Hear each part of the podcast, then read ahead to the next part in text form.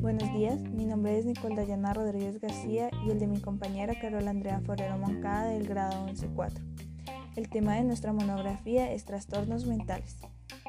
Este proyecto ha sido resultado de una investigación profunda que parte de un problema social y personal que responde a los desórdenes mentales o trastornos mentales. Las enfermedades mentales son padecimientos frecuentes en personas de todas las edades, lo cual se ha convertido en un problema social siendo prejuicio para terceros, sin embargo es evidente la mala información acerca del tema, omitiendo pros y contras. La locura tiene una diferente perspectiva para los cuerdos que para los dañados mentalmente.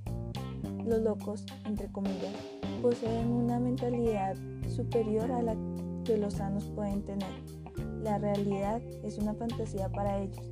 No diferencian una de otra su inteligencia y su creatividad están ampliamente relacionados con los grandes genios, el arte y la literatura.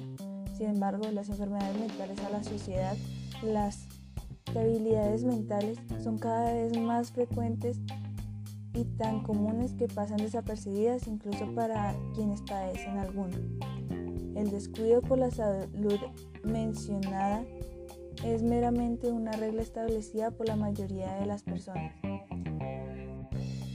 se preocupan más por el físico y se olvidan de que cualquier dolor emotivo o desorden del mismo es también importante y tratable e incluso puede ser más grave que una enfermedad anatómica.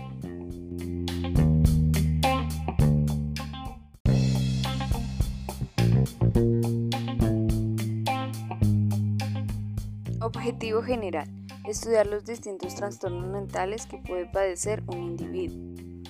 Los desórdenes mentales se distinguen entre la sociedad como una complicación degenerativa en el estado de la cordura, pensamientos que destaca la aceptación personal de padecer alguna distorsión mental, por lo cual la mayoría de la gente omite el cuidado de su salud psicológica y no acude a una revisión que según el especialista debe realizarse dos veces por año como mínimo.